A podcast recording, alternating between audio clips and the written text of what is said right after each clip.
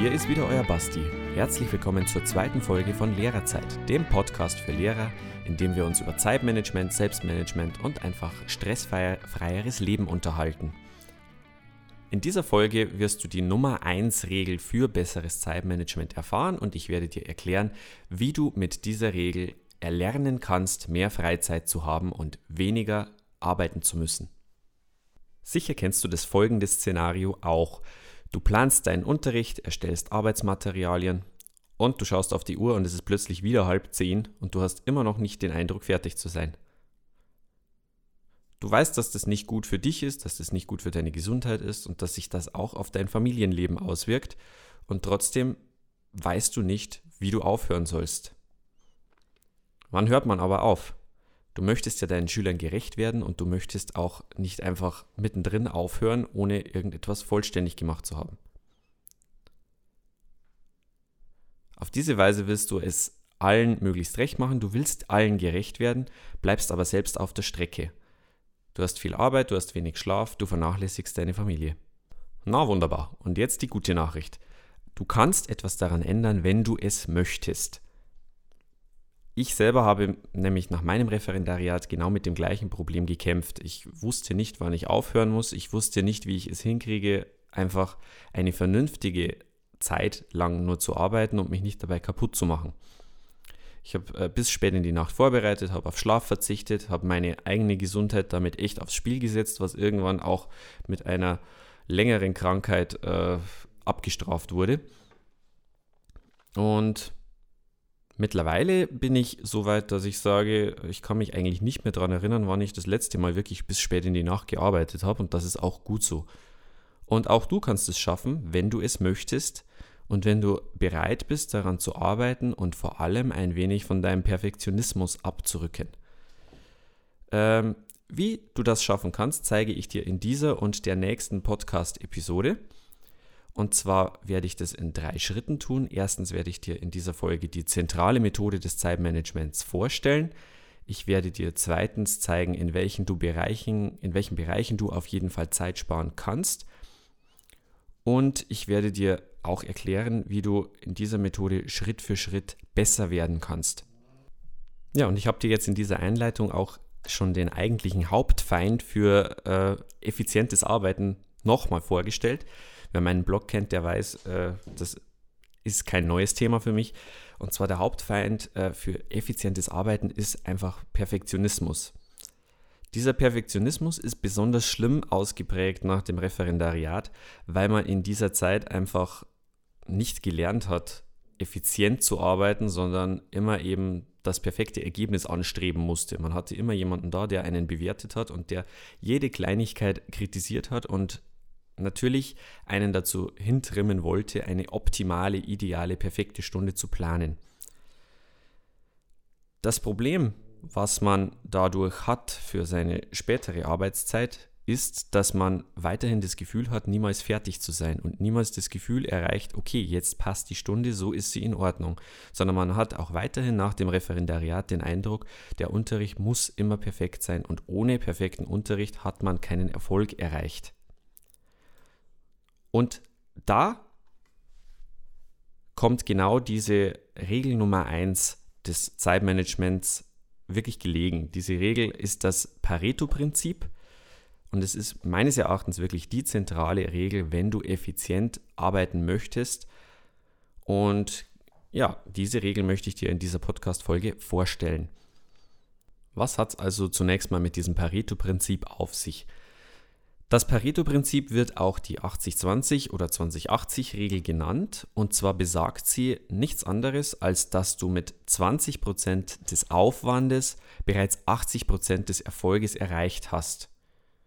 Ähm, diese Prozentzahlen sind natürlich jetzt eher sinnbildlich, also es ist jetzt nicht eine feste Größe, dass du immer sagen kannst, mit genau 20% erreichst du immer genau 80% des Erfolgs, Schon allein deswegen, weil es ja nicht immer einfach darzustellen ist, äh, was sind denn 100% des Erfolges. Aber du kannst davon ausgehen, wenn du eine perfekte Stunde planen möchtest, kannst du dir das als 100% des Erfolges vorstellen und dafür brauchst du auch 100% der Zeit. Möchtest du nur 80% erreichen, also eine eine gute Arbeit, eine gute Unterrichtsstunde meinetwegen, dann benötigst du dagegen sehr viel weniger Zeit, nämlich eben nur 20 Prozent. Ich komme darauf später noch genauer natürlich zu sprechen. Ähm, woher kommt diese Regel eigentlich? Der Herr Pareto hat äh, im 19. Jahrhundert festgestellt, dass in Italien 20 Prozent äh, der Grundbesitzer 80 Prozent des Grundes tatsächlich besitzen. Und äh, er war darüber sehr erstaunt und hat dann auch festgestellt, dass diese Regel auf sehr viele weitere äh, Bereiche des Lebens auch zutreffen. Und ich nenne dir jetzt einfach mal ein paar weitere Beispiele, dass du ein bisschen eine Vorstellung bekommst, was Pareto-Prinzip eigentlich bedeutet. Äh, zu dieser Zeit damals war es tatsächlich auch so, scheinbar, dass 20% der Leute über 80% des Geldes verfügt haben. Wir haben jetzt natürlich heute hat sich das sehr gewandelt. Wie du ja weißt, geht man heute davon aus, dass 1% der reichsten Menschen 99% des Geldes besitzen. Also hier siehst du, dass 2080 nicht immer die äh, feste Größe ist, aber das Prinzip dahinter wird, glaube ich, klar. Dieses Prinzip lässt sich aber nicht nur auf die Wirtschaft anwenden, sondern auch auf viele weitere Bereiche des Lebens. Beispielsweise ähm, traue ich mich wetten, dass die meisten Leute äh, 20 ihres Kleiderschranks zu 80% der Zeit tragen. Also das meiste in deinem Kleiderschrank wirst du sehr selten tragen. Einen Großteil der Zeit wirst du nur einen sehr geringen Teil deiner Kleidung tragen. Auch äh, lässt sich feststellen, dass in verschiedenen Unternehmen beispielsweise äh, in Lagerhäusern 20% der Produkte 80% des Platzes verwenden. Auch hier hast du das Pareto-Prinzip wieder. Oder denkst du an ein Unternehmen weiter? Ein Unternehmer macht üblicherweise 80% des Umsatzes mit circa 20% seiner Kunden. Das heißt, er hat einige wenige Kunden, die eben besonders viel Umsatz generieren. Dementsprechend merkst du auch hier wieder, 80% der Zeit braucht er für 20% seines Umsatzes. Eigentlich nicht effizient. Jetzt kommen wir eben auf deinen Unterricht beispielsweise zu sprechen. 80% einer erfolgreichen Stunde planst du in 20% der nötigen Zeit. Das heißt, gehen wir mal davon aus, du planst für eine perfekte Stunde 100 Minuten. Einfach ein Rechenbeispiel. 100% bedeutet 100 Minuten ein voller Erfolg, du planst 100 Minuten. Dann bedeutet das aber, dass du für eine gute Stunde nur 80% des Erfolges, eine gute, solide Stunde, die nicht perfekt ist, dass du für diese Stunde nur 20 Minuten planst, also ein Fünftel. Und das ist eine wesentliche Zeitersparnis. Rechne das hoch auf mehrere Stunden in der Woche und äh, du wirst feststellen, ein gutes Ergebnis braucht wesentlich, wesentlich, wesentlich weniger Zeit, nämlich nur ein Fünftel der Zeit. Was bedeutet das jetzt also für dich als Lehrer? Das bedeutet, dass Perfektionismus für den Erfolg nicht nötig ist. Es muss nicht alles perfekt sein und du musst nicht immer die 100% liefern. Denn ein gutes Ergebnis oder ein sehr gutes Ergebnis ist eben ein sehr gutes Ergebnis. Wir können nicht immer Perfektionismus liefern. Der Drang nach Perfektion kostet dich dagegen unwahrscheinlich viel Zeit. Dieses letzte Quäntchen von einer guten zur perfekten Stunde kostet ein Riesenmaß an Zeit zusätzlich, die eigentlich nicht effizient genutzt ist. In welchen Bereichen kannst du also als Lehrer das Pareto-Prinzip anwenden? Nummer eins ist die Unterrichtsplanung. Die Unterrichtsplanung äh, liefert unwahrscheinlich viele Angriffsbereiche äh, für das Pareto-Prinzip weil du in sehr vielen Bereichen deiner Unterrichtsplanung eben perfektionistisch sein kannst. Dazu gehört der Einstieg, dazu gehören Arbeitsblätter und die Gestaltung der Arbeitsblätter, Übungen, Materialsuche im Allgemeinen, das Erstellen von Lernplakaten oder generell deine Verlaufsplanungen. Beispiel Einstieg. Du kannst für deinen Einstieg unwahrscheinlich viel Zeit verwenden. Und ich glaube, das, da erzähle ich dir nichts Neues. Äh, jeder hat, sei es nur für seine Lehrprobe, schon mal eine Stunde oder mehr seinen Einstieg geplant. Ähm, natürlich ist es für eine Lehrprobe vielleicht gerechtfertigt, aber später einfach nicht mehr. Später ist das nicht mehr effizient. Du kannst eben für, deine, für deinen Einstieg später nicht erstmal eine halbe Stunde recherchieren, dir dann ein Video heraussuchen, dann dieses Video vielleicht noch perfekt zurechtschneiden. Nein, das geht nicht mehr, sondern du musst dir überlegen, was sind jetzt die 20 Prozent, die wirklich den Erfolg oder diesen, diesen 80-prozentigen Erfolg bringen. Und das wäre jetzt im Beispiel des Videos eben einfach, ich nehme das Video und lege es rein, überspringe vielleicht einige Stellen manuell und gut ist die Sache. Vielleicht passt dann die Musik nicht, vielleicht passt der Einstieg auch nicht hundertprozentig, aber er liefert einen Einstieg zum Thema, der äh, zum weiteren Arbeiten anregnet und damit anregnet, ja, anregt. Und damit ist äh, der Erfolg, ein sinnvoller Einstieg zur Stunde, ja auch schon geliefert. Und der muss nicht perfekt sein, dieser Einstieg. Er muss sinnvoll sein, sondern er, und äh, er muss ja, zum Thema hinleiten. Genauso Punkt 2. Äh, das Thema Arbeitsblätter gestalten. Beim Arbeitsblätter gestalten kannst du dich wirklich verausgaben, verkünsteln bis zum geht nicht mehr.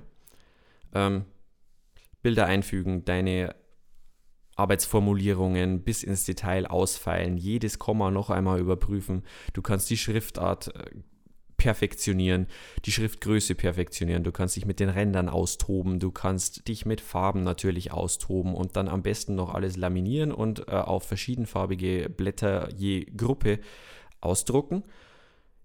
Ja, oder was wäre zielführender? Zielführender wäre es vielleicht, oder was heißt zielführender?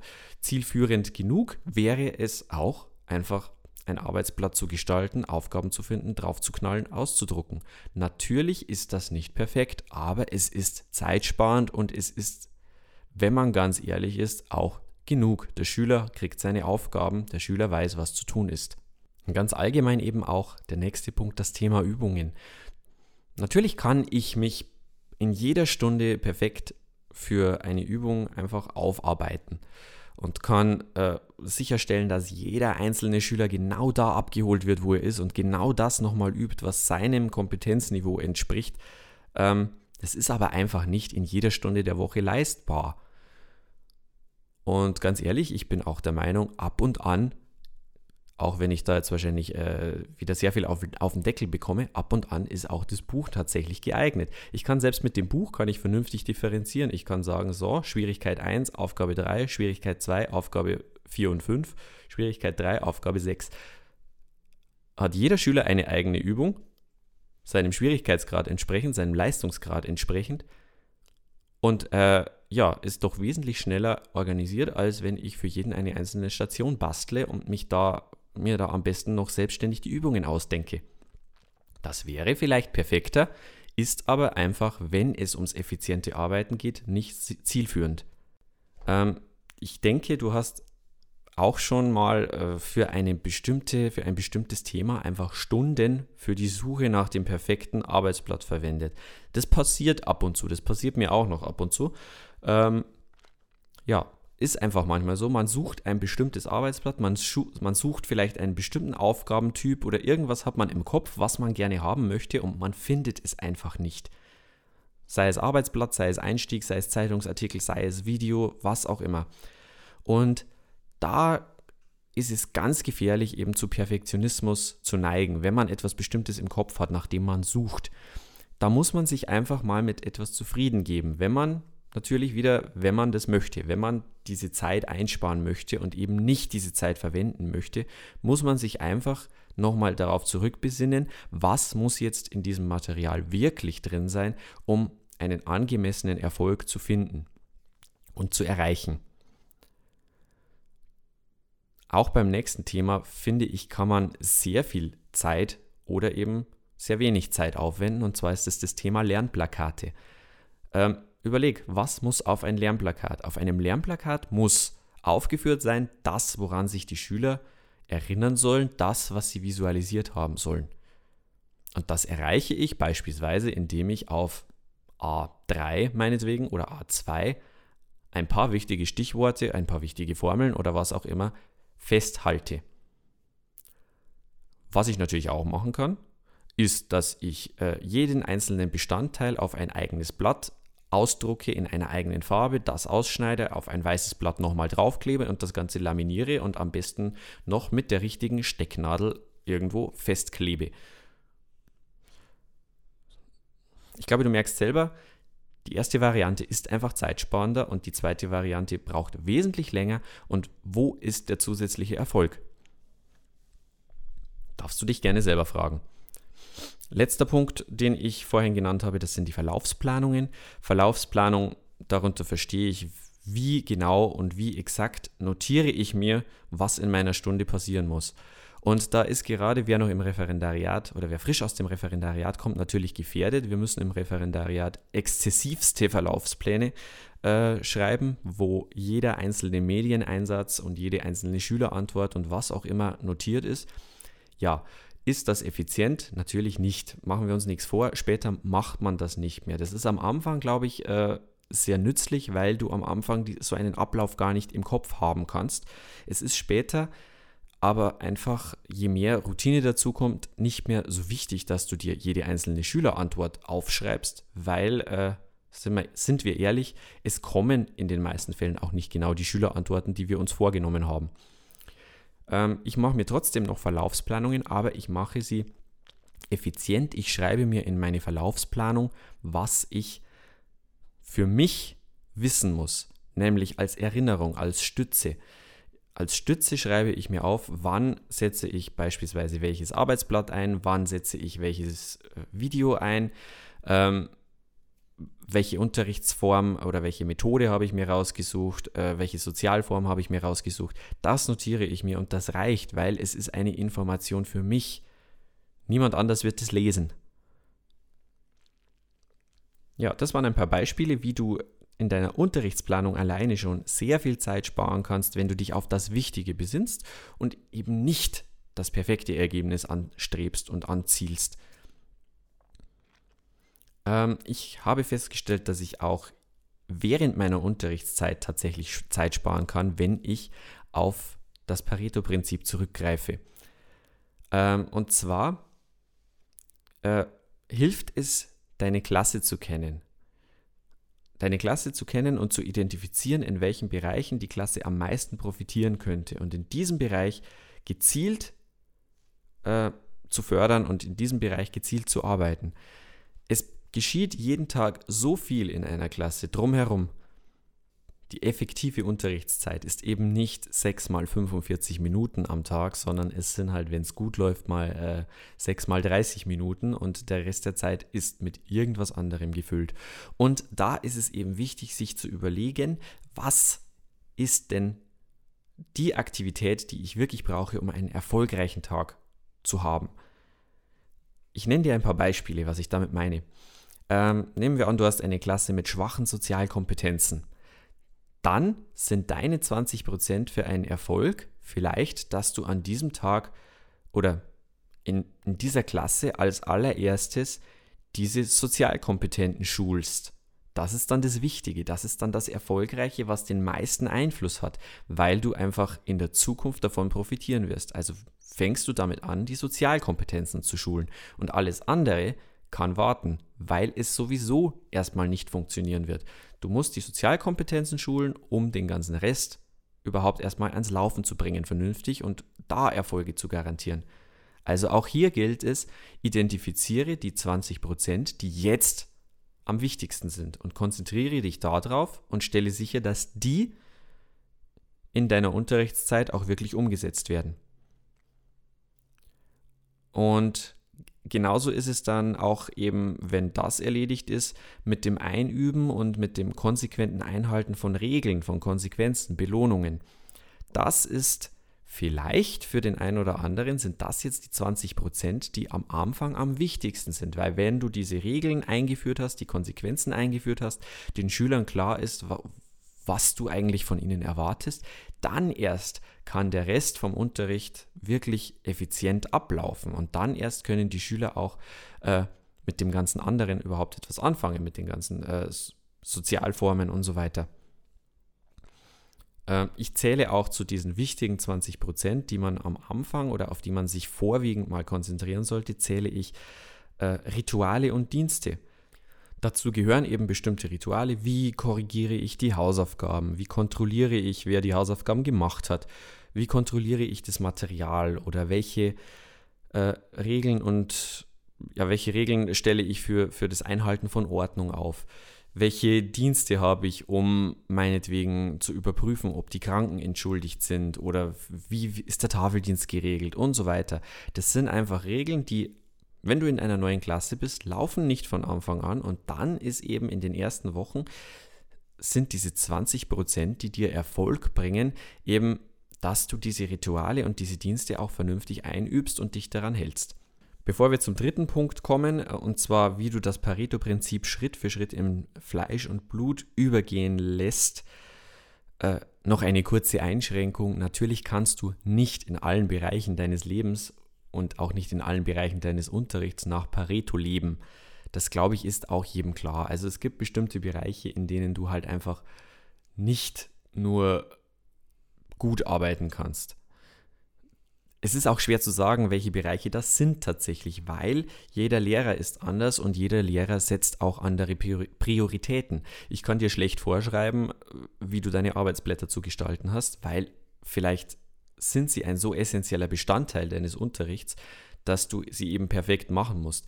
Dann musst du eben aber auch sagen, okay, das sind eben die 20 Prozent, die für mich wichtig sind und das andere kann dann eben nicht so perfekt sein, weil es nicht den gleichen Einfluss hat. Also es ist eine sehr individuelle Entscheidung. Und ja, deswegen werden wir uns jetzt anschauen, wie du dieses Pareto-Prinzip Schritt für Schritt in Fleisch und Blut übergehen lassen kannst. Das ist mein dritter Punkt. Und das klingt nämlich ganz nett. Pareto-Prinzip, ja, ich suche mir die Sachen aus, die wichtig sind. Aber wie mache ich das jetzt? Ähm, und da ist mein erster Tipp, im Kleinen anfangen. Schaffe dir selbst erste kleine Erfolge. Beginne am Anfang mit kleinen Veränderungen, weil du wirst dich hart tun, das von Anfang an komplett umzusetzen. Wenn du das noch nie gemacht hast und wenn du immer sehr auf Perfektionismus aus warst, dann wird es dir schwer fallen, von Anfang an dieses Pareto-Prinzip in allen Bereichen umzusetzen. Deswegen Fang mit kleinen Veränderungen an. Such dir etwas aus. Zum Beispiel such dir aus, in der nächsten Übungsstunde werde ich versuchen, nur mich auf die wichtigsten Teile zu besinnen und das Ganze drumherum einfach vergessen. Eine Sache aussuchen, mal für eine Woche vornehmen, in dieser Übungsstunde, diese Woche werde ich das machen. Und dann wirst du feststellen, äh, vielleicht hat es funktioniert, vielleicht nicht erwarte nicht von heute auf morgen riesige Fortschritte und erwarte auch nicht, dass äh, diese Fortschritte vom Himmel fallen. Das ist auch das nächste.